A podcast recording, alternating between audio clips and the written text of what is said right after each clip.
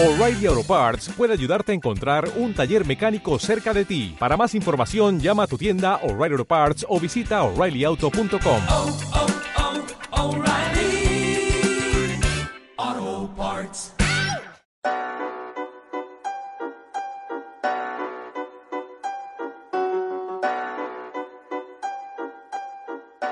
¿Cómo están? Bienvenidos a un nuevo episodio de Migrantes 2.0, el episodio número 13. No joda, tanto que me costó hacer el primero y ya van 13, nadie, na- nadie me lo cree. Y bueno, en este episodio invité a un pana que, oye, yo ah, escuché de él, lo, lo, o sea, lo vi por primera vez como en el año por ahí 2014, cuando estaba con Gatorade. Estaba corredor, es corredor, ultramaratonista, en esa oportunidad estaba con Gatorade, pero no fue, yo no sé si, yo seguro él no se acuerda, pero yo lo conocí por primera vez fue eh, cuando hice mi primer ultra en la Gran Sabana, en el Ultra Time Tubi, yo fui a correr 57 kilómetros y él era de esos locos que estaba metido en los 100. Y todo el mundo decía, coño, está, ahí está Igor el Orsa y vaina. Y yo lo veía de verga, yo creo que, Igor, yo creo que, bueno, bienvenido a Migrantes 2.0 y yo creo que tú tuviste hasta vallas en Caracas, dígalo, de Gatorade. Sí, pana. Oye, gracias, pana, por esta invitación.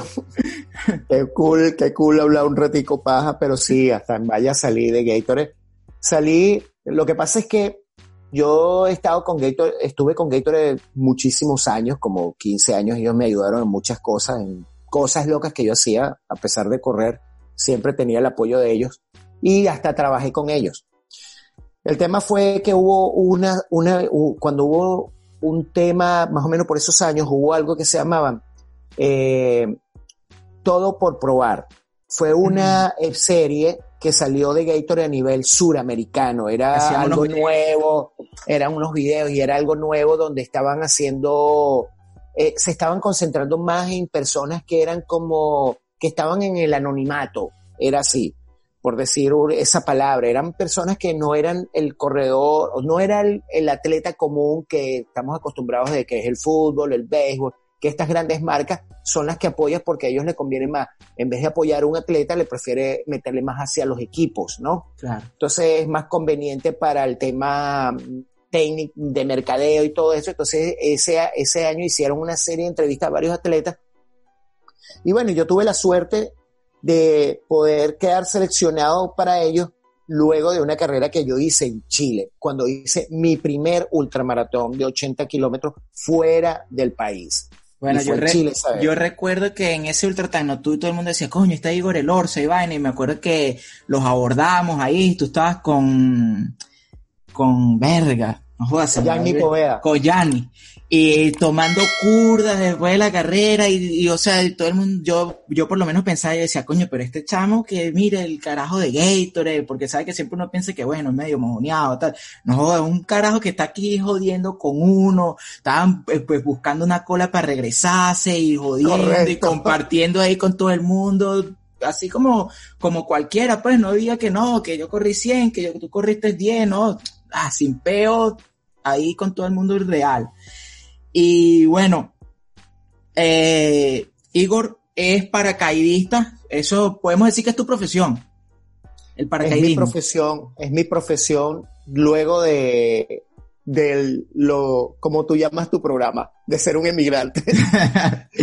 Así, o sea, realmente lo tomé, sí, es mi trabajo principal ahora desde aproximadamente hace, podríamos decir, siete años. Es que ha sido como más fuerte, porque cuando, a pesar de correr y haber sido un atleta y broma, yo también tenía un trabajo, obviamente, ¿no? Yo estudié informática, trabajé en banco, pero yo me dediqué mi vida más hacia lo que era el turismo de aventura. Yo tenía una compañía de turismo de aventura en Venezuela que se llamaba Autana, junto con una chica que se llama Jenny y un brother que se llama Thomas Schwarzer.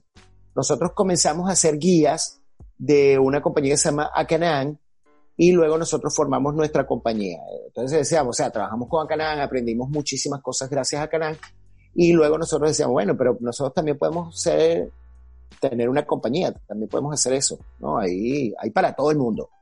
Y bueno, empezamos y empezamos a abrir ahí, empezamos primero con el tema del parapente, volábamos parapente, era una de las cosas que más hacíamos los fines de semana, y empezamos a abrir, empezamos a abrir más rutas en Venezuela, empezamos a hacer turismo para Venezuela y empezamos a contactar con muchos extranjeros que eran, o sea, nuestros principales clientes eran alemanes, japoneses, británicos, eran los que más hacíamos y empezamos también a trabajar luego con eh, productoras de turismo, o sea, productoras de, de programas de expedición como Discovery Channel, National Geographic, entre otras, otras, otras cadenas televisivas internacional, ¿no? Ayudándolos a ellos a, a girar por, por los distintos Sí, lugares. ellos venían, ellos sí, ellos querían hacer un programa o que a ellos les interesaba, mira, queremos hacer algo sobre el Salto Ángel. Y nosotros montábamos toda la logística y trabajamos con ellos. Y con las compañías extranjeras eran compañías grandes que tocaban Sudamérica y entre Sudamérica tocaban Venezuela y el principal producto era los trekking de Roraima o del Tepuye y el Salto Ángel como tal, el fluvial del Salto Ángel. Eran las dos, y el tercero era el Tour de Gran Sabana. Eso eran lo más. Y nuestra nosotros nos especializamos más sobre lo que era el sur de Venezuela. Bueno, así pasaron los años, obviamente fuimos muy exitosos, como muchas empresas. Este, tuvimos casi un nivel muy cercano al, a- tuvimos como segunda mejor compañía de turismo, entre una de las mejores compañías de turismo de aventura que trabajaban desde Caracas. Y bueno, como todas, mucha gente pudo contener, pudo eh, continuar. Obviamente, Coye, mi amigo se fue el primero que emigró, se fue a Perú, estuvo en Perú, ahora está en Bélgica, luego se fue Jenny se, se fue a los Estados Unidos. Y yo era el que me quedé solo ahí, Coye, el trabajo de verdad ya no, no estaban viniendo nuestros clientes, ya nuestros clientes dijeron, mira, ya no podemos seguir yendo. Sí, y claro, yo tuve cuando- que buscar otra opción de trabajo. Y la más rápida era Escadén, es para que Ok. Era la manera más rápida de trabajar. Antes de que entremos ya como en hablar sobre de cuándo te fuiste, que como dijiste, empezó como eso como hace como siete años atrás, quiero que hablemos un poquito de como yo tengo bastante gente en el mundo del running, aficionado. Quiero que hablemos un poquito como de tu, de tu background de las carreras, porque coño, tú fuiste para el UTMB, fuiste para la que queda como por allá por China, En Japón, la, El Monte Fuji. Monte Fuji. Monte Fuji. Esas son, coño, las eh, Transvulcania, fuiste Transvulcania. No, yo no fui a Transvulcania, fui a eh, Japón, Francia, República Checa, eh, fui a, a Francia, a las islas, la reunión, hice la reunión también. La misión. Eso es como la misión Race también hice antes de que fuera de, no, de, de el Endurance Challenge de, Chi- de Chile, se llamaba el Ultramaratón de los Andes, cuando cambió de nombre y la, o La agarró la, la- la- agarró North Face. Fui a San Francisco al, al, al cierre de las Américas que se llaman, que es el, el, el, el, el Endurance Challenge de San Francisco, una carrera súper espectacular. Sí, esa, esa es de la, Rica. del grupo de aquí de los Endurance de aquí de los Estados Unidos. de los el, endurance, del top. el, el top del endurance. ¿sabes? Ajá. Fui a Costa Rica, estuve en Colombia, estuve en Ecuador también. O sea, casi toda Sudamérica. Corrí yo casi toda Sudamérica. Estuve, lo más al norte fue Estados Unidos. Centroamérica estuve en Costa Rica. Y en Europa estuve, bueno, en el UTMB. eh, estuve en, en Japón. Estuve en, en España también, en, en Noruega, en Dinamarca, entre otras así. O sea, Y- corrí bastante. Y toda esa Bueno. vaina no es que no es que estuviste, pues es que en alguno, coño, te paraste ahí bien parado. En el podio, sí, estuve en el podio, por lo menos así importantes en el, el, el del UTMB. En el- la carrera que yo hice fue el 2011, la primera, ahí. Y ahí llegué como, crucé la meta como el primer latino de la edición, pensando que había sido Gustavo Reyes, el argentino, que ya yo había corrido con él varias veces y compartimos podium en, en Salta. Estuvo ahí bien chévere. Y justo, oye, cuando me faltaban creo que como tres kilómetros para la llegada, veo que viene de frente y yo lo que digo, eh, Gustavo, felicidades. Y él me pregunta por otro argentino que se llama Ferrero. Ricardo. Y él, Ricardo. Y me dice, ¿cómo ¿no viste Ricardo? Yo le dije, bro, ese hecho viene bien atrás. Tenía, él ya venía medio grave por ahí. Ya, bueno, pana, vente, te acompaño la meta. Eres el primer latino. Me dice, no puede ser. Yo, ah, sí, porque yo lo vi y en un momento estuvimos como hasta el kilómetro 30 por ahí, después yo no lo vi más y yo pensé que se había ido ya, ya se había disparado. Bueno, pana, y la verdad que fue súper, súper, eh, súper agradable y ese, ese, esa vida del, del ultramaratón para mí fue increíble porque me enfoqué en eso. Yo realmente me metí en el ultramaratón gracias a unos, una pareja que vive en Nueva Zelanda, unos esposos, que ellos hicieron la Transvulcania. Y eso fue que lo que me hizo descubrir que habían carreras de ultramaratones afuera y, todo este tema. Y yo dije, no puede ser, yo, yo quiero hacer eso. Yo sabía que habían los ultramaratones, no. Realmente yo me metí más que todo el ultramaratón gracias a las carreras de aventura que se empezaron a hacer en Venezuela, que fue la moda del Eco Challenge en 1998. Ahí, 98, empezaron a hacer esas competencias. Bueno, entonces este, ahí comenzamos. En, de hecho, el primer Odisea que se hizo en La Guaira, en los Caracas, fue en el Estado Vargas, fue una carrera increíble, o sea, de alto nivel, tuvo muchísimos patrocinantes y todo esto.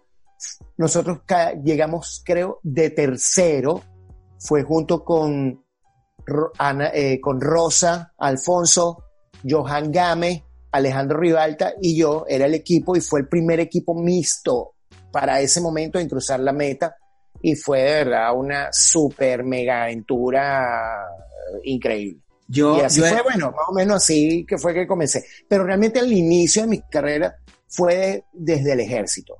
Yo hice el servicio militar y corría. Ya, o sea, yo no sabía que corría, o sea, yo no lo, nunca me dediqué a correr, pero había actividades deportivas. Corrías como la tarea que les mandaban ahí, pues como la tarea, pero es que en el colegio, cuando yo estaba en el liceo, también había deportes, Iván, y yo era una, nada, era, o sea, pata izquierda para todos esos daños, pata izquierda, o sea, es una norma así mongólico. Bueno, no por, no por la palabra, sino era, o sea, no tenía la habilidad, bro, no tenía una habilidad para jugar básquet. O sea, me metía en el fútbol y corría, pero no le daba, o sea, me metía en la pelota y salía todo lesionado, béisbol ponchado siempre, cosas así. Pero en el colegio también hubo una característica, habían los juegos inter, intersesiones y interaños de todo. Y había una carrerita, siga, y yo siempre ganaba la carrera, 5 kilómetros o 2 kilómetros, una vuelta a la manzana, algo, y yo llegaba primero. Y bueno, así fue la característica y en el ejército fue que descubrí que yo podía correr y empecé a correr 21, 10, 42.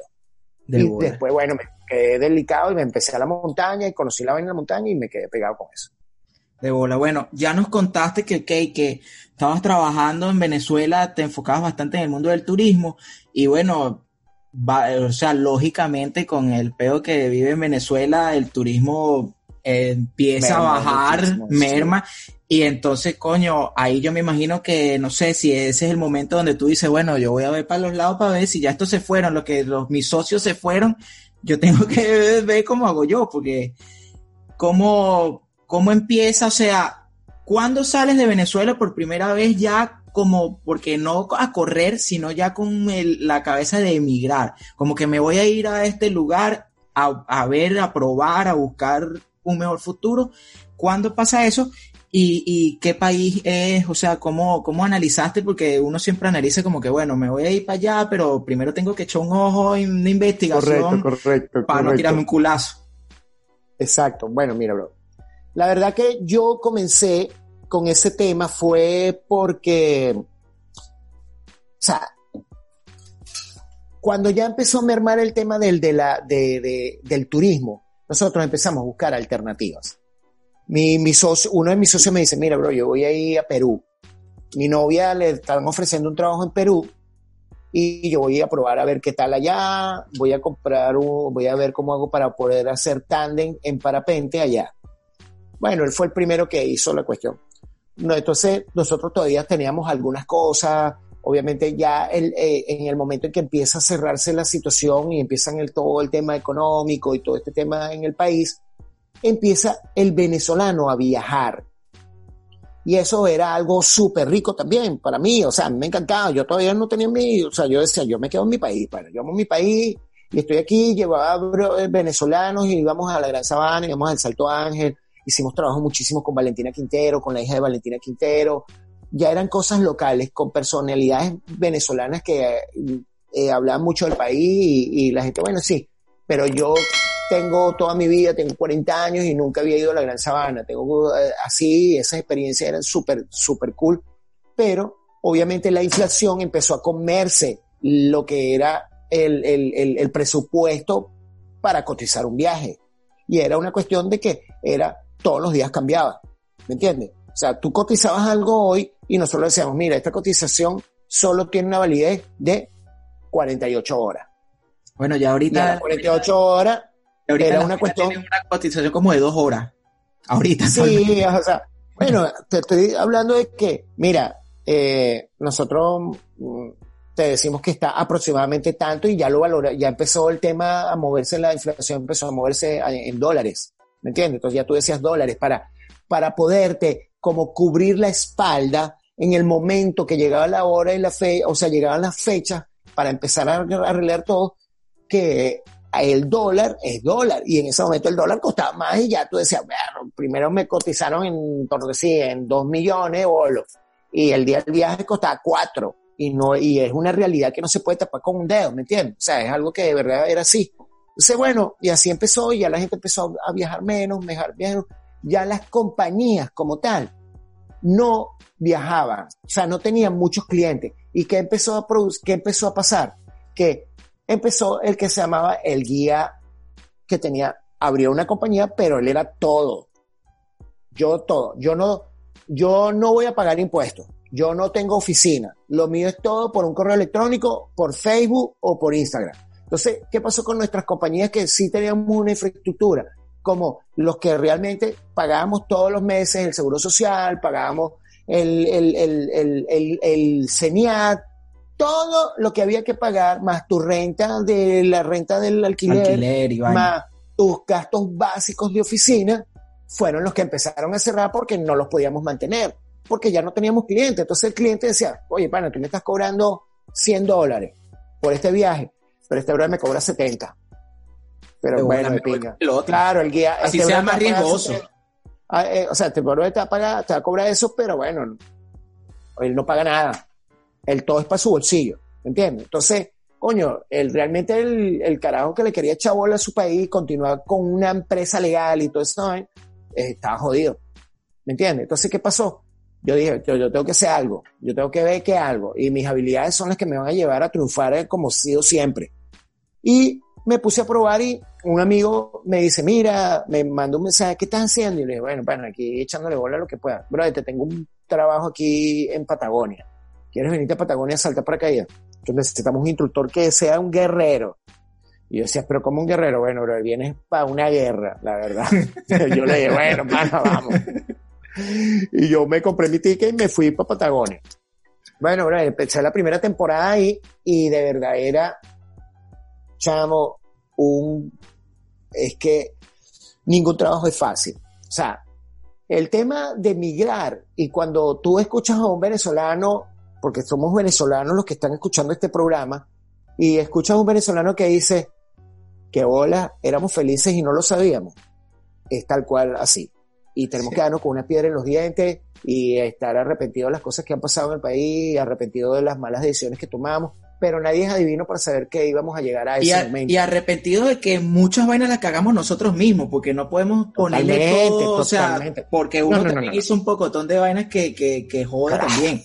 Claro, claro. No, mira, nadie es culpable de por otro. Todos somos culpables de nuestras propias acciones. Eh, nosotros Sí. sembramos lo que queremos recoger. Si la cagamos, mismo. así es una mierda. Y si tú eres un carajo echado para adelante, echado para adelante, y los echados para adelante de verdad, muchos echados para adelante, muchos venezolanos echados para adelante que ha tenido que ser, eh, estudió una carrera y fue a limpia piso, brother, lo está haciendo con todo el orgullo y con toda la honestidad del mundo. Y eso Y- nos ha tocado a Y todos. mira, y, di- y dignificado, dignificado totalmente Total. por lo que tú hagas. Y no joda, el que sale por ahí, ponte el doctor que no sé, está un ejemplo, trabajando aquí de cualquier vaina en los Estados Unidos, ese carajo es un guerrero, valiente. Un guerrero, no, Y, totalmente, y- y no hay que verlo como que, coño, como que verlo como que menos, como que minorizar la vaina, porque no, el trabajo dignifica. Para nada, para nada. Mira, una de las cosas más importantes que uno, que yo he aprendido en la vida y así es que debería ser, es, yo he tenido logros en mi vida porque yo mismo le he echado pichón a mi cosa. Y yo mismo me lo he buscado y la gente puede decir eh, que ese bicho conocía a no sé quién. Mira, bro, o sea, yo puedo conocer a, a Trump, pero Trump no me va a dar una, visa, una green card por yo conocerlo. ¿Entiendes? Yo me tengo que buscar mis peos, por decir, si yo estuviera en los Estados Unidos, ¿no? Pero la verdad que no es así, pana. O sea, yo lo que tengo me lo he ganado y he sido exitoso porque yo soy así. Yo soy un carajo de que mucha gente piensa como tú tuviste tu primera impresión. Cuando me dijiste, este huevón de Gatorade, pero este bicho está echándose los palos aquí como uno, el bicho es más pana que el coño. Eso se llama humildad. Y el ego no puede ser mayor a tu humildad. Y si nosotros nos llevamos de huevones hasta llevándonos un ego porque pudimos triunfar en algo, no vamos a ser exito- exitosos, ¿me entiendes? Yo sé dónde estoy parado, pana. Yo soy un carajo que la gente dice, verga, tú eres un carajo arrecho. Sí, soy arrecho, pero hay más arrechos que yo. ¿Me entiendes? Hay carajos más vergatarios que yo. Verga, paracaidismo. Yo tengo un pote de 7000 saltos, 20 años en esta vaina, haciendo paracaidismo. Pero, brother, hay unos carajos que vuelan mejor que yo y tienen dos años. ¿Me entiendes? Son unos carajos más. ¿Por qué? Porque yo no me dediqué a cierta. El paracaidismo es como, es como la medicina. Tú te gradúas de paracaidista, pero ¿qué quieres ser tú? Otorrino, eh, internista, eh, médico para operar corazón abierto. Así igual son todas las cosas, todos los deportes. El atletismo es salto de valla, 100 metros, 500 metros y tal. Yo lo que tuve que hacer, yo lo que pensé es que yo dije, bro, yo necesito hacer lo que más rápido me dé dinero, que mi productividad sea más rápido para yo poder surgir y no quedarme en el limbo pelando bola. Así vulgarmente. Entonces, ¿qué hice yo? Tandem, Master Tandem. El parapente, yo a mí me gustaban también salir a las competencias. Yo fui a Panamericanos de parapente. Tuve en las competencias nacionales. Pero, brother, eso no me da plata. Bueno, tú hiciste una competencia que, tú hiciste una competencia que corrías, volabas y montabas bicicleta. Correcto, que se llamaba el Ariotlón. Y lo gané tres veces, por cierto. El primero fue en México. El segundo fue dos en México y, y uno en Perú, en la Cordillera Blanca. Entonces, oye, chao, de verdad que... Y, yo no... Mira, cuando yo estoy seguro de algo, suceden las cosas. O sea, cuando tú estás seguro de algo y tú tienes fe en eso y la gente piensa que tú eres un hueón, están equivocados. Más hueones son ellos. Ejemplo, número uno, aquí, mira. Yo cuando llegué del Mont Blanc, de la carrera del Mont Blanc, a mí me arrolló un carro en la autopista, en la Francisco de Miranda, yendo de mi casa, no sé por dónde coño, creo que iba a trabajar, porque por cierto llevaba en ese momento, que era mi novia, en la moto. Uh, nos dieron, y yo tuve un, un esguince de tercer grado, se me desprendió el pie del tobillo, me quedó colgando así, pero sin fractura, solo se salió pan y lo volvieron a meter y tuve seis meses en cama, bro. tuve que aprender a caminar de nuevo. Luego de eso, yo me empecé a preparar de nuevo para correr. Porque yo cuando vi eso, me jodí mi vida. Fue lo que me jodí la carrera. Pero yo no dejé que esa vaina me afectara, no dejé que esa vaina me llevara a, la- a perder y a cojear ni nada. Yo hice todo lo que tuve que hacer y de verdad lo hice porque hay cosas buenas del gobierno. No es mentira. Yo, con ese momento, cuando yo tuve el accidente, yo me beneficié mucho de la gente de Misión Barrio Adentro, de unos centros de, que habían de Misión Barrio Adentro, De rehabilitación y vaina. De rehabilitación, brother, sí. O sea, hay cosas buenas también.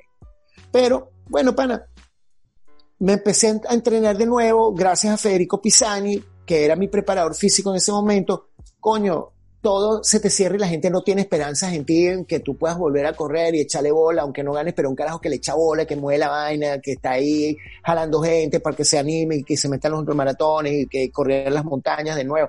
Porque el tema mío no era que yo era una estrella, yo lo que hacía era que yo trataba de que la gente, bueno, si yo lo puedo hacer tú también. ¿Me entiendes? Carisma, Vente, vamos a echarle bola, el carisma, para que la gente se enganche y, y- y se quite de la cabeza sus peos en un día en el Ávila, un día en Sabas Nieves, todo ese tema. Y se puede desestresar y que de repente ve y te ve tu foto, "Verga, qué arrecho. Soñar es gratis, brother. soñar es gratis y hacerlo realidad es más gratis todavía, es una cuestión de actitud, hacer las cosas que tú quieras hacer. Entonces, bueno, pana, me empecé a trabajar, pa, pa, pa, y no tenía patrocinante. Yo voy para Ecuador.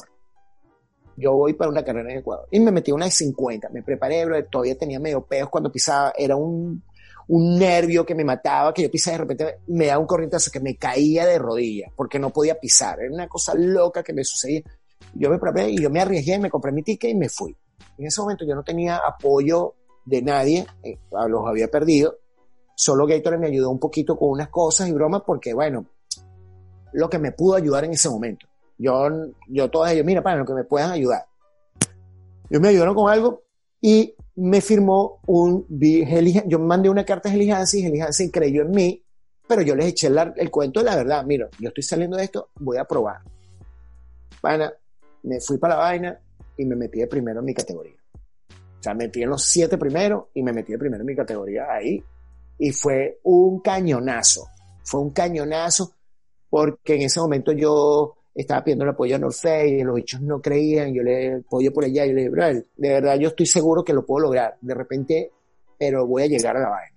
Y mira, bro, me fue súper de pin.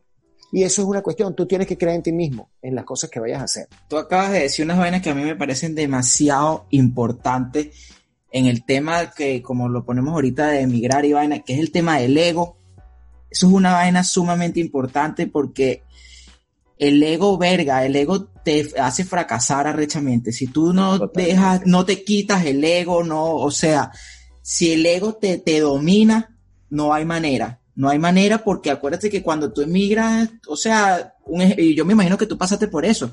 Tú eras de repente Igor Elorza en Venezuela, que tiene una carrera como, o sea, tiene como un, vamos a decir, una carrera como corredor, un reconocimiento, estás, re- tienes reconocimiento en la vaina del paracaidismo, todo eso, pero te vas para Argentina y eso se quedó nadie. allá. Eso se quedó allá. Se quedó allá. Sí, Entonces, si tú no te quitas esa vaina y tú llegas para Argentina, como que no, porque yo soy Igor Elorza, el que ha hecho tal vaina, tal vaina, tal vaina, yo hice esto, hice esto, hice esto, hice esto. Los carajos te van a decir como que, no sé este marico. Yo no te conozco. Exacto. Y Yo no te conozco. Exacto, yo no, yo no he visto nada de eso. Yo no he visto nada de eso, exacto. Y esa vaina pasa mucho en todos los aspectos. Mira, coño, usted era un empresario rechísimo, usted era un doctor arrechísimo, usted era lo que sea.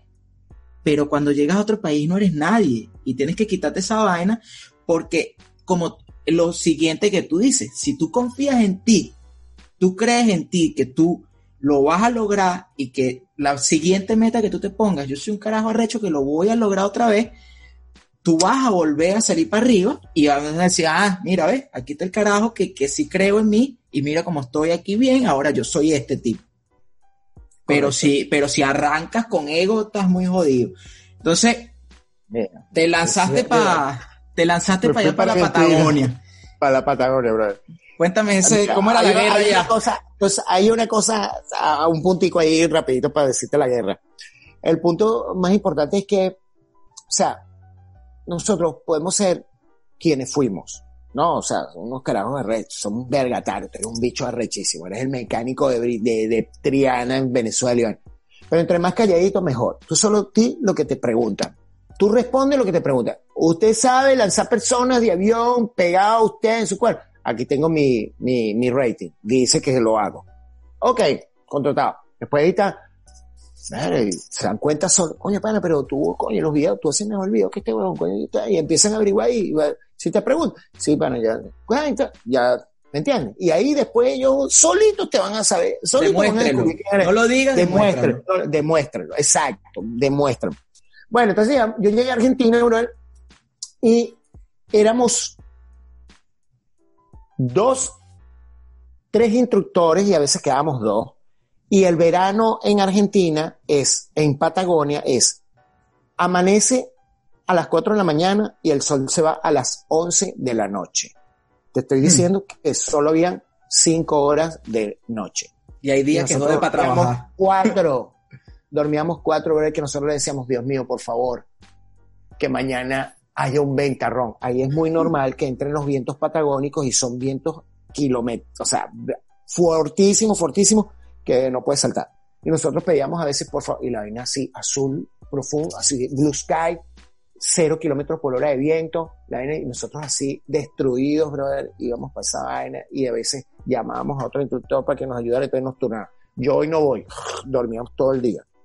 Era, brother, una coñaza, esa es la palabra, una coñaza. Y así estuve yo ahí hasta que después viene y empieza el, oto- el, otoño, se va el, verano, empieza a subir y las bromas son helias.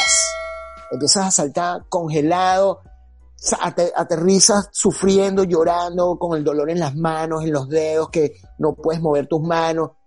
Uno pasa trabajo aquí en China, en cualquier lado, cuando eres un extranjero y los bichos, cállate.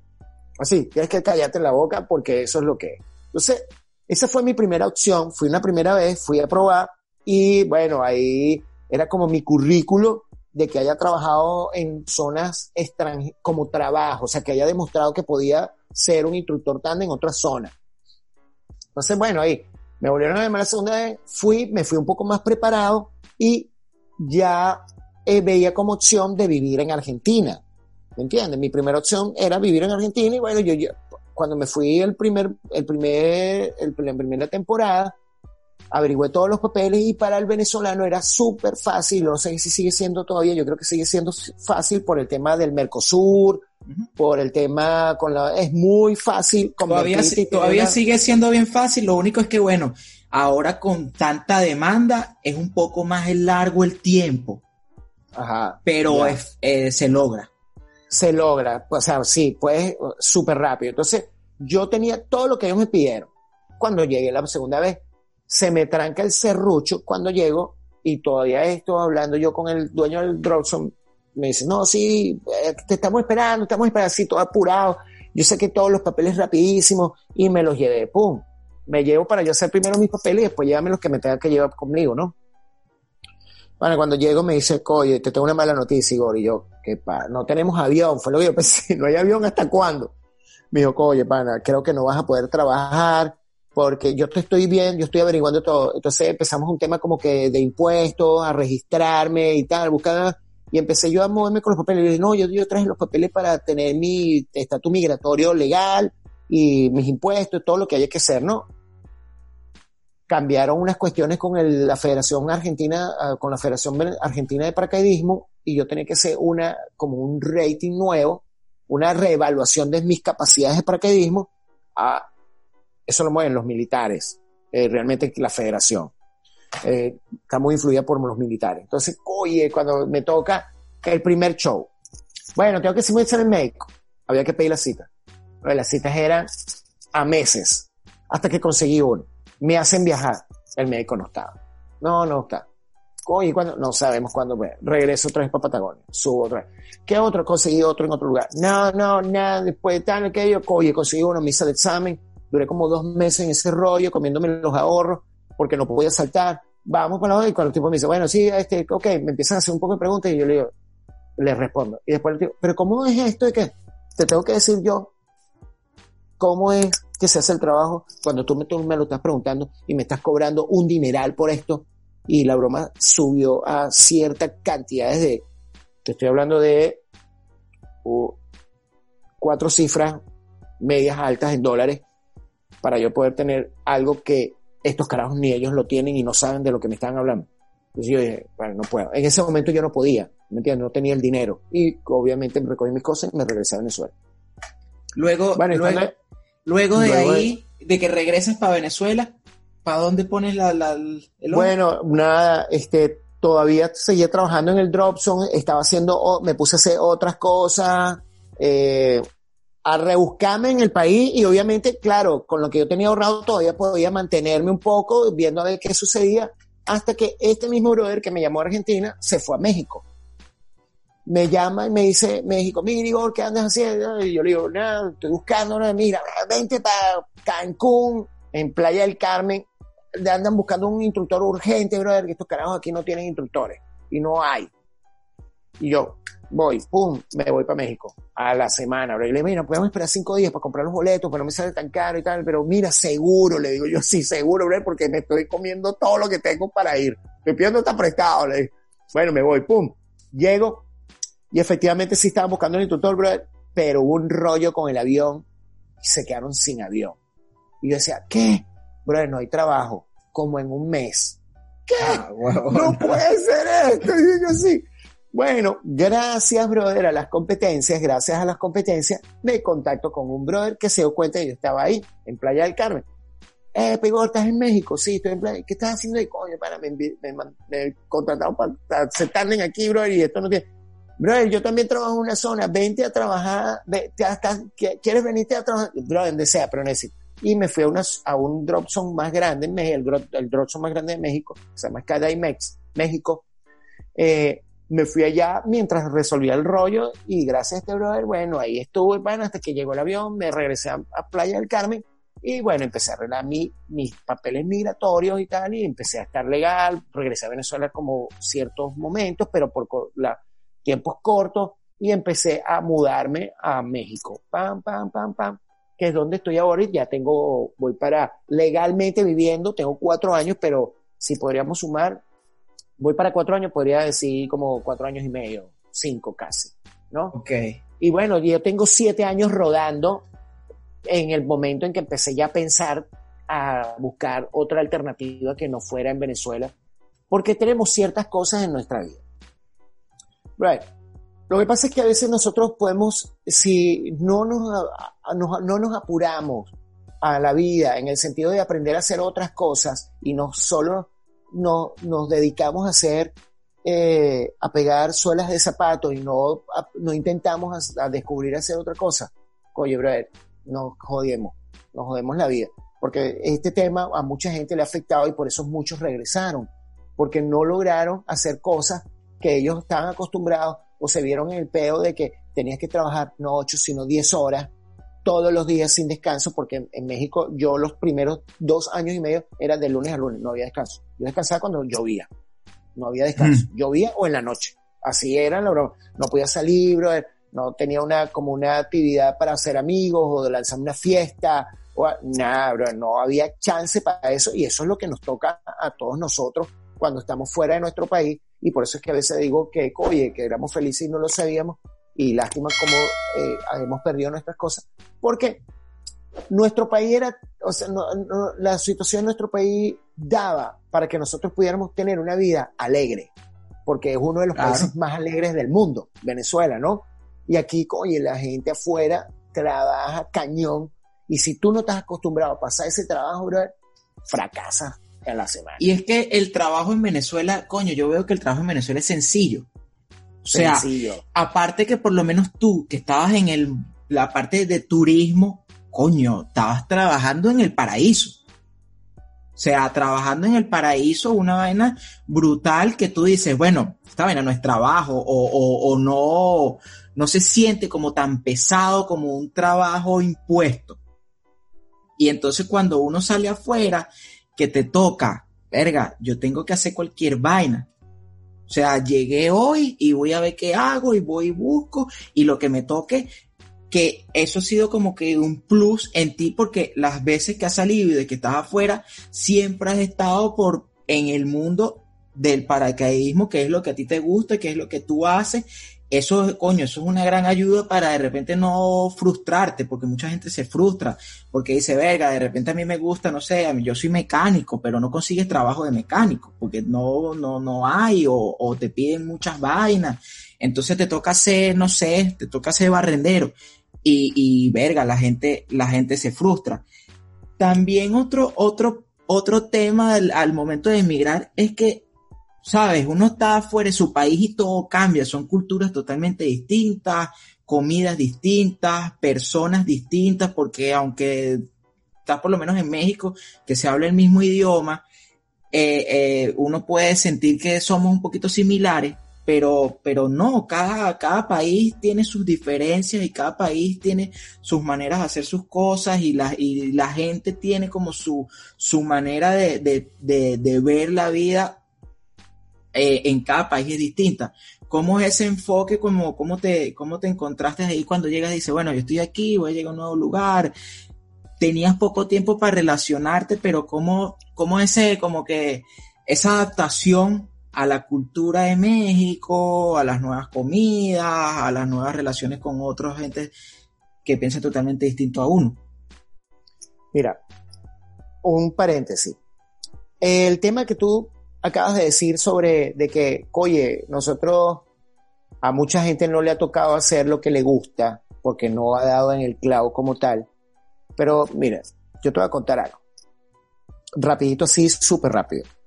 Yo, cuando tuve mi infancia, mi infancia fue un poco turbulenta. Mi, el, el periodo sobre todo de la pubertad y llegar a la mayoría de edad. Yo hice el servicio militar y cuando salí del servicio militar salí con una mano atrás y una mano adelante, desnudo. O sea, yo pensé que iba a hacer una carrera ahí, pensé, fue ahí fue donde descubrí el paracaidismo, pero yo pensé que podía continuar ahí, pero todo cambió. Y salí como entré, con una mano adelante y una mano atrás. Así es el emigrante. Tú entras con una mano adelante y una mano atrás. Así te traigas 20 maletas. Y todas las maletas llenas de Gucci, por decir Ujú. algo. ¿Entiendes? O sea, que llegas con una pinta, la cual no la puedes ni mantener. Entonces, así es la cosa. Y yo, brother, cuando salí, no tenía ni dónde vivir. Cuando salí del ejército. Y yo me, acuerdo, conseguí un cuarto que me ayudó un brother en las minas de Baruta, en un barrio. Pero yo no quería estar ahí, pero bueno, es lo que eh, me tocó hacer. ¿Y cómo yo logré salir de ahí? Brother, dándole el pecho y poniendo mi mente positiva y agradeciendo todos los días que te despiertas. Yo no quiero estar aquí, brother.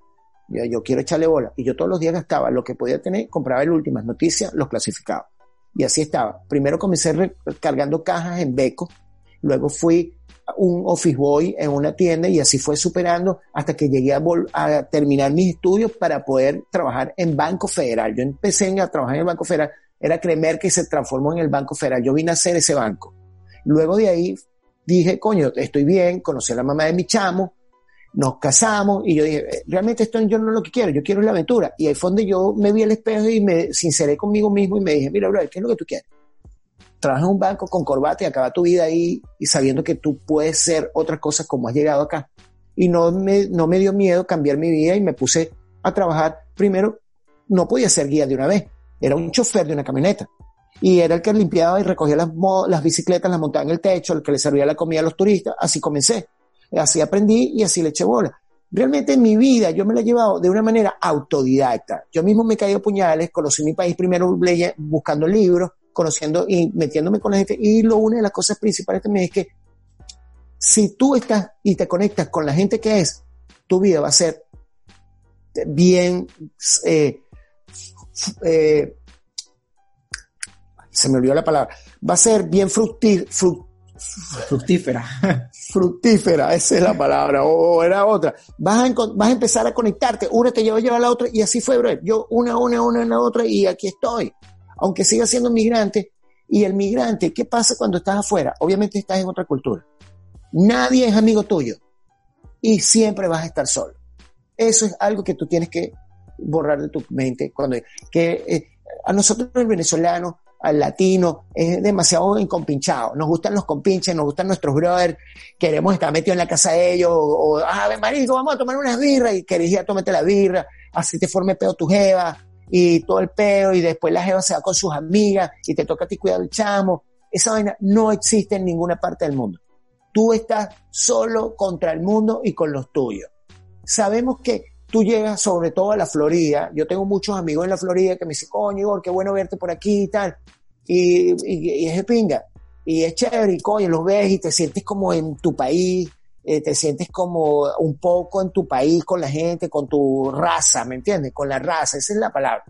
Pero al final de todo estás solo, brother, porque todo el mundo le está echando bola y no tiene tiempo para esa vaina. Sí, aquí por lo menos, aquí por lo menos que hay quejos de venezolanos, este, esa vaina que tú dices, pero hay veces que el mismo ritmo de, de vida, no joda, tú puedes tener el hermano tuyo que vive, a, no sé, en el mismo comple, pero verga, los horarios no pegan, no, no hay, coño, el día que yo estoy libre él está trabajando, porque ese es otro peo. Olvi- Cuando tú sales del país, olvídate del fin de semana, de sábado y domingo Olvídalo, ese, olvídalo. el trabajito de lunes a viernes, de 8 a 5. Mucha gente lo logra, lleva trabajo lograrlo, porque es como yo lo dije en este podcast, yo lo dije en uno de los primeros episodios. El primer año cuando tú emigras es la locura. La una vaina que tú estás, todo está temblando, todo está tembloroso. no sabes ni dónde estás parado. Sí, todo está andas como pajarito en grama, andas como pajarito en grama, andas viendo para todos lados, te mudas como siete veces, este, te enfermas. Cambias de trabajo diez mil no, veces para allá para acá. No, andas rebotando. bro, Pero una- después, del primer año, coño, la vaina se va como que el agua se va calmando y van pasando los años te- y, y de repente en ese pasar de los años consigues el trabajo de lunes a viernes, menos horas de trabajo, ya aprendes también a, saber, manejarte con el dinero y, y esa vaina te da un poquito más de estabilidad. Pero, agarras el tren, ajá, agarras el ritmo. ya de- agarra el ritmo de, de ellos, pues, de aquí. Pero es arrecho. Yo me acuerdo que cuando yo estaba aquí recién llegado, yo tenía panas que me decían, Marico, vamos a reunirnos. Ah, coño, el día que yo podía, ellos no podían. Eh, el, el día que ellos podían, yo no podía. O si podían, o verga, aquí. Y yo, y yo le decía a un pana, yo me acuerdo una vez que un pana mío me dijo, coño, yo le decía, verga, marico, tengo unas ganas de ir para la playa, pero sabes que Venezuela, bueno, es costumbre, todos para la playa sábado y domingo. Me decía, marico, pero no te preocupes por eso, marico. Tú vete para la playa, si tú tienes libre el lunes, tú te vas el lunes y tú vas a conseguir a playa full igualita como si fuese sábado domingo, porque todos los que están libres el lunes se fueron para la playa el lunes. Entonces, Correcto. aquí no existe esa esa diferencia que no, O sea, que- no que existe sábado y domingo, no existe el fin no de semana. existe. Si te tocó Mi día libre son martes y miércoles. ese es tu sábado y domingo. Ese es mi sábado y domingo. O sea, De hecho, mis, mis compañeros dicen que, ¿cómo tuvo el fin de semana? Bro, yo no hice nada, dormí. Por dormí, pegado en mi cama, ba- me bañé, lavé la ropa, porque era el momento donde tenías esa cesta de ropa, o lo que tenías que hacer, o la diligencia que te tocaba hacer, eh, lo tenías que arreglar ese día. Porque Que ese es otro peo, que ese es otro peo. Tú dices, coño, quiero esperar el, el fin de semana o los días libres para verga. No, el día libre tú no quieres nada. Tú quieres es dormir, tienes que lavar, tienes que hacer mercado, las compras para la semana, porque el tiempo, aquí el día, aquí el día tiene menos horas. O sea, aquí el Menos- día va. Sí, ac- exacto. Es una la vaina- broma te vas así, te vas así. O sea, mira, yo, este, a mí, por lo menos, yo he ido a mi, a mi trabajo, bro, salgo, veo salir el sol y mi último salto estoy viendo cuando se está acabando. Y llego a mi casa y lo que quiero es bañarme, como rápido lo que tenga que hacer y me acuesto a dormir. Y por eso es que en los Estados Unidos lo he visto las veces que voy, he estado allá por hacer unos ratings, unas cuestiones, porque yo me, me, me llevo por una, un, por la USPA, que es lo que lleva el tema de todo lo legal con las licencias de paracaidismo, sobre todo lo que es el continente americano y muchas partes de Europa. Yo, lo, yo voy directamente a los Estados Unidos porque se me hace mucho mejor y mucho más rápido que esperar hacerlo en México, ¿no? Entonces, cuando estoy allá, brother, o sea, te das cuenta de que entendemos por qué el tema de la obesidad en los Estados Unidos, entendemos por qué la gente es como es, porque no tiene tiempo, porque la gente no le interesa, o sea, tiene una cocina chiquita que lo que le caben son, compran es agua y café. Y Es la que- nevera está llena de puras cosas congeladas. Porque no tienes tiempo ni de cocinar, no quieres perder, o sea, tú no quieres perder tiempo. Metido en una cocina dos horas para hacerte la comida, porque esas dos horas pudiste haberte ido a un café, pudiste haber ido a caminar, pudiste No, haber que- ido a la playa. Y que es arrecho que aquí, o sea, mira, es, tú comes todos los días en la calle y quizás gastas menos que haciendo mercado. Tal cual. Y, pero el peor es que, bueno, ¿qué vas a comer? Pura basura. Por eso es que tú dices la obesidad, el peor, es por eso. Tú ves que aquí la gente no joda, eh, los, por lo menos los, los blancos, los americanos más blancos, tú los ves que tienen 20 años, parece que tienen 35 años. Primero Sí, porque sí. el clima de, de los estados fríos, verga, el clima jode mucho la piel. Y segundo que mal alimentados, eh, Sí, sí, no mira, yo te, lo, doy- te lo- te digo por experiencia propia. Yo he compartido eh, lugares donde duermo con otras personas cuando vengo a hacer los ratings por un Airbnb, por decirte algo así fácil. Entonces estoy en el norte, estoy en, en- en Washington. Y veo, bro, los bichos abren la nevera y lo que hay es pura salchicha y pan. Una vaina, para el, una vaina para el microondas. Una para el microondas y la mátalo, así mismo. Y yo Sí. así dedicado, los bichos, oye, pero tú sí cocinas. Yo prefiero no salir porque no tengo nada que hacer y me quedo ahí, me pongo a cocinar mi vaina y hago, trato todo, pero cuando yo estoy afuera, por lo menos afuera, que voy a ir a los Estados Unidos, ya yo, ya yo sé mi ritmo, ya yo sé que lo puedo cocinar yo, pero sé qué es lo que puedo cocinar así, pero mira, rapidísimo, porque bueno, no te das el banquete, que, chamo, en este país, en Estados Unidos consigues todo, aquí hay de todo, de todo como lo quieras hacer. Tú puedes conseguir un arroz que se hace en dos minutos y haces una olla de arroz y la tienes en la nevera. Cocinas 10 bistecs, los tienes en la nevera, hace yo y la vaina rapidísimo. Se hace la rulla, yo tengo 10 bistecs y lo demás es un pote de espinaca y cuatro tomates ahí, los pico, ya tengo mi ensalada y coño, trato. Pero mucha gente dice, bro, yo no voy a perder el tiempo en esa, estoy demasiado rentado para hacer eso. Prefiero Sí. matarla de otra manera. Y los Ese- entiendo. No, no, es totalmente entendible. Igual, y en México también, bro, en México también.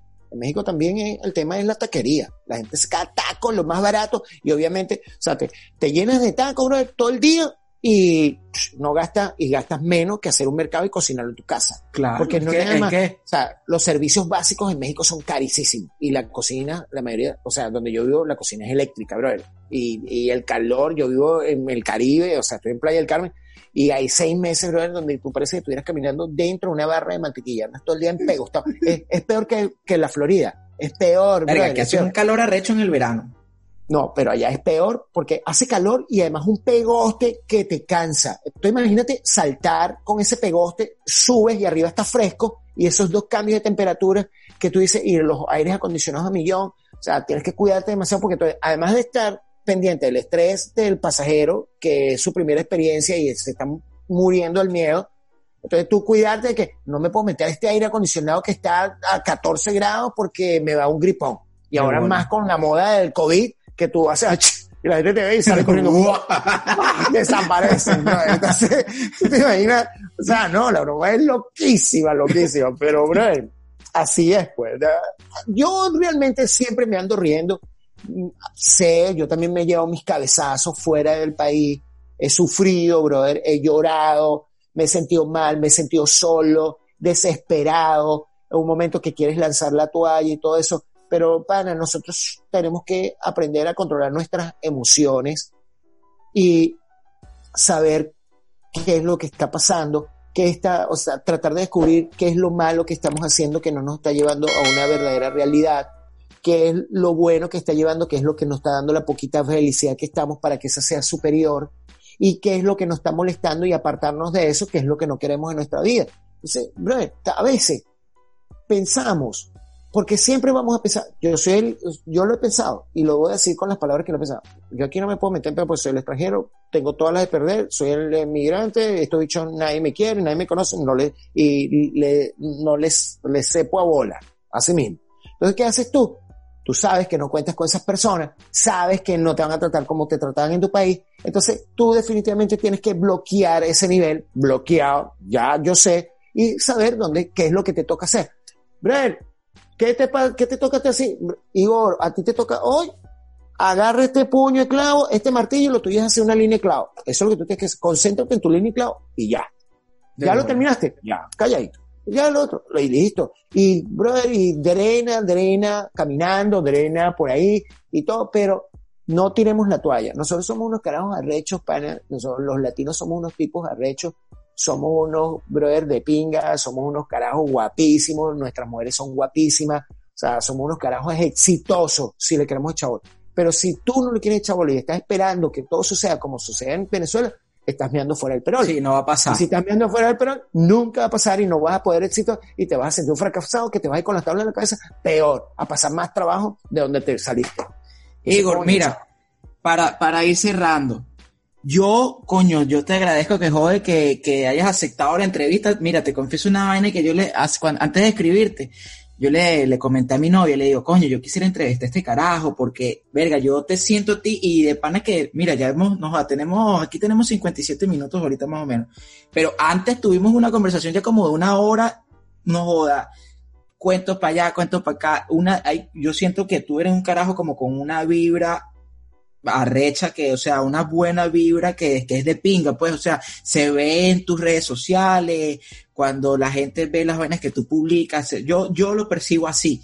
Mi novia me decía, pero escríbele. Yo le decía, bueno, coño, es que no sé si, si el carajo tenga tiempo. Me dice, Michael, tú no pierdes un carajo en, en, en escribir. preguntar. En preguntar. Exacto. Y esa es una vaina que yo también me he dado cuenta que en el, en el, en el ejemplo de inmigración es una vaina que es así. Hay muchas veces que tú quieres hacer algo y tú no lo haces porque tú dices, Te coño, da pena preguntar. te da pena preguntar o te cohibes porque, verga, por lo menos aquí, bueno, coño, yo no sé hablar inglés o yo no sé tal vaina. Pero carajo, tú no pierdes un carajo en ir y preguntar y ver qué pasa. A mí me ha pasado esa vaina un millón de veces y yo he ido, yo mi, mi trabajo este que terminé ahorita, yo le dije al tipo, yo le dije, mira, yo quiero trabajar contigo porque él me pagaba mucho más que el trabajo que yo tenía antes, pero yo tengo un medio peo con las alturas y el trabajo era un, montado en unos techos. Y el tipo, mira, verga, vainas de Dios, pues el tipo me dice, mira Michael, si tú quieres trabajar conmigo, ven y trabaja. Eso sí, salte del trabajo ese basura que tú tienes porque me pagaban, marico, 8 dólares 25. Me decía, tú tienes que salirte de ese trabajo porque eso es una, la palabra de él es basura, pero él dice basura así como asentado. Es una basura. Entonces, él me dice, salte de esa vaina y vente conmigo. Y después a los años, él- él- en una vaina de Navidad, en una reunión de Navidad, él decía, yo traje a este muchacho aquí, coño, cagado, porque yo me tenía que, la empresa se tiene que proteger y dice, si este chamo se cae, es un peo. Es un peo.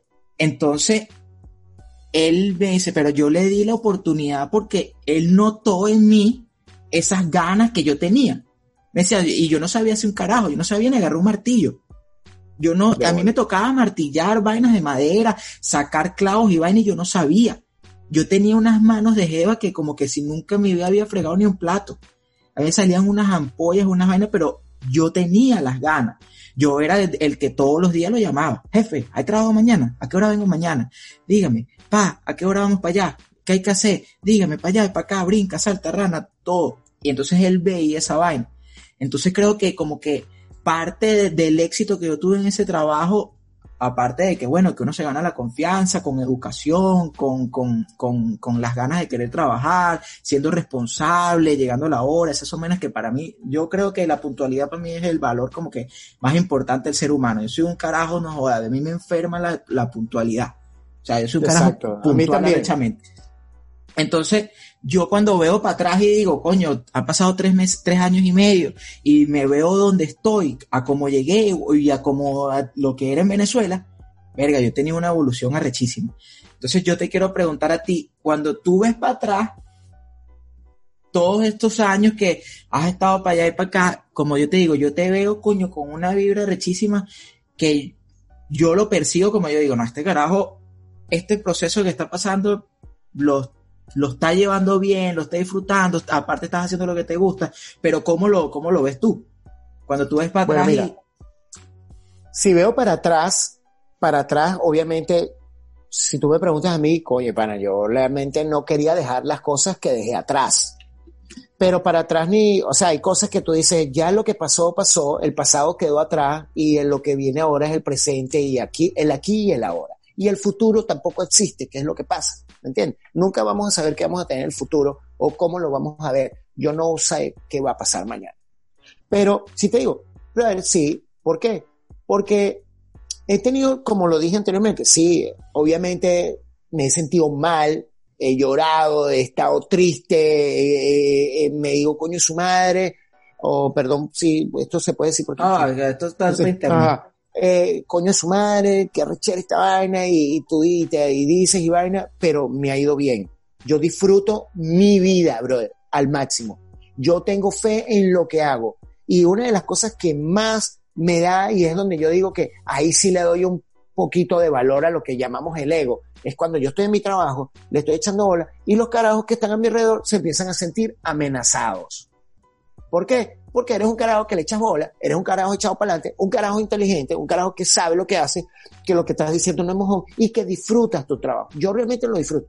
Todos los trabajos de mi vida. Yo vendí helado en carrito y lo disfrutaba y lo vacilaba. Y yo siempre bailo. Bailo allá, me río, me sonrío. Así mismo, bro.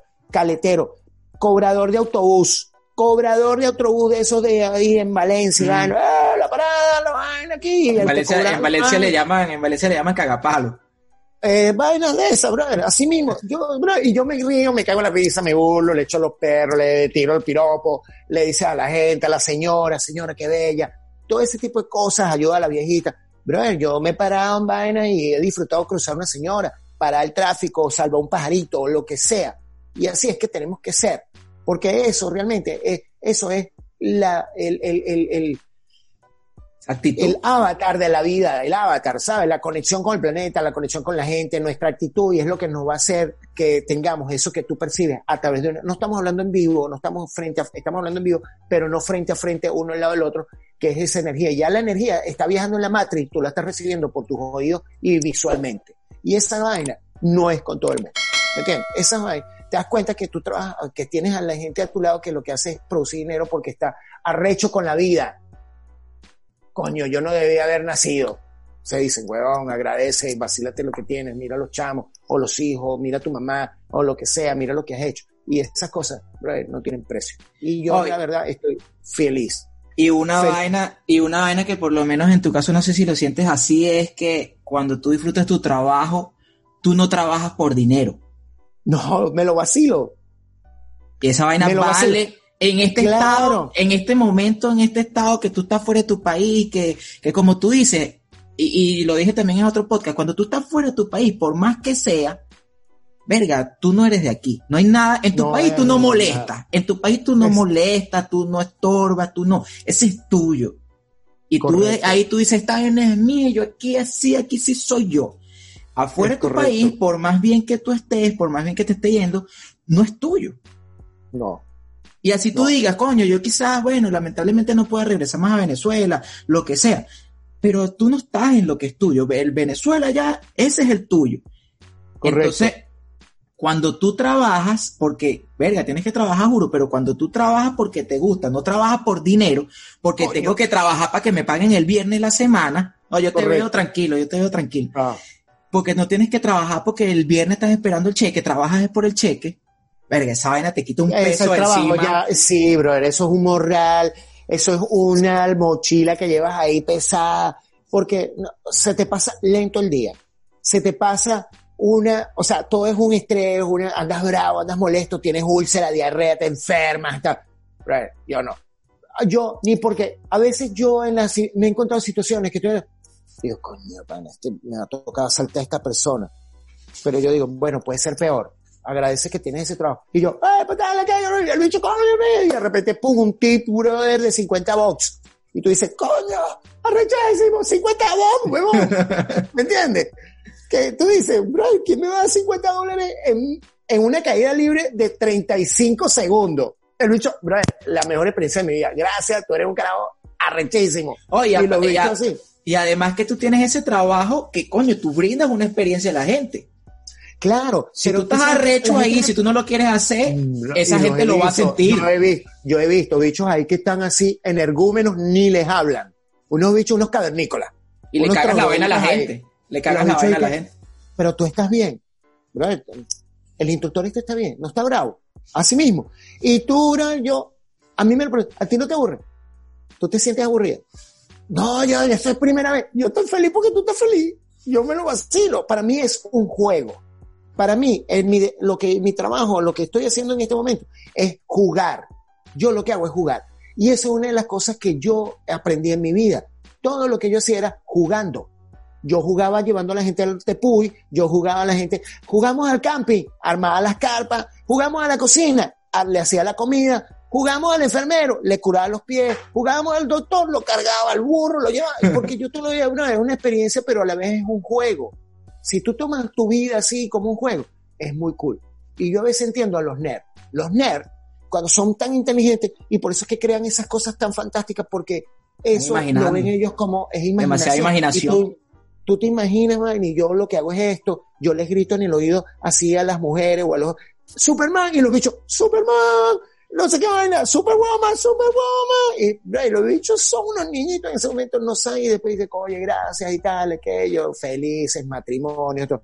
Pero es así, pana. Yo digo que nosotros nos tenemos que levantar con el pie derecho todos los días, tratarlo, hacer a veces, bueno, hay cosas, nuestro cuerpo no nos deja o, o las estrellas y los planetas se alinearon de otra manera y andas como medio golpeado. Es mejor quedarte en tu cama, ve a ver qué inventas, ve a ver qué haces, pero no lleves esa energía para allá, sacúdela por el camino, grita, habla, lo que sea.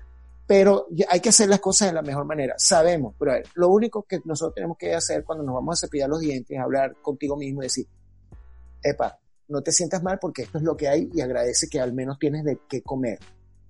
¿Me entiendes? Tienes un techo, brother, tú tienes tu hija, tienes tu familia, tienes, estás ahí de pinga, estás haciendo este nuevo proyecto exitoso, tus podcasts, tu vaina. Yo aquí estoy pasando frío en este momento, estoy haciendo un rating, pero es para mi futuro, ¿me entiendes? Son cosas que van, el, el, uno no puede quedarse en el aparato, bro. Así de sencillo. Todos los si días te quedas en que, el aparato, todo- estás jodido. Por eso es que todos los días hay que salir a hacer alguna vaina y todos los días se aprende algo. Y, y, y, y mira, y todas las experiencias, seas malas, seas buenas, alguna vaina te van a dejar. Total. Algo te dejan, algo te dejan. Claro. Todos los días Igor. aprendemos algo, brother. Igor, hermano, Así- mira, yo estoy, joda, agradecido contigo por aceptar la invitación. Mira, no joda, si yo, a mí me, ya va una hora diez y yo soy, yo pudiera quedarme aquí porque de pana que este amanecer. podcast, no, y este, pod- este podcast de pana que me lo siento brutal, eh, todo lo que eh, va a salir de aquí va a salir brutal. Este, te doy muchísimas gracias por aceptar de nuevo. Y bueno, la invitación es que si quieren conocer un poco más de Igor, arroba Igor, Igor Elorza en Instagram, ahí van a ver lo que yo le digo. Métanse ahí y van a sentir de pan esa buena vibra. Aparte que van a ver lo que hace Igor, que coño, yo no tengo bolas para saltar de esa vaina. Y, y verlo como él se divierte, las fotos, lo, y- o por lo menos hoy montaste uno de una expedición. Eh, ah, sí, en la Cordillera Blanca en Perú. Exacto, entonces van a ver muchas vainas divertidas, muchas vainas de pinga. Y bueno, si están viendo este podcast en YouTube, acuérdense por favor de suscribirse. Si lo están escuchando en las aplicaciones de podcast, que es Apple Podcast, Google Podcast y Spotify, bueno, en Spotify le pueden dar suscribir. No, en Spotify, en Spotify es me gusta. Y en Apple Podcast y, y Google Podcast sí es suscribir. Suscríbanse, comenten. Y bueno, muchas gracias por, por estar aquí, por ver este episodio y nos vemos en el próximo. Vaya Igor. Gracias hermano. Gracias, brother. Chao.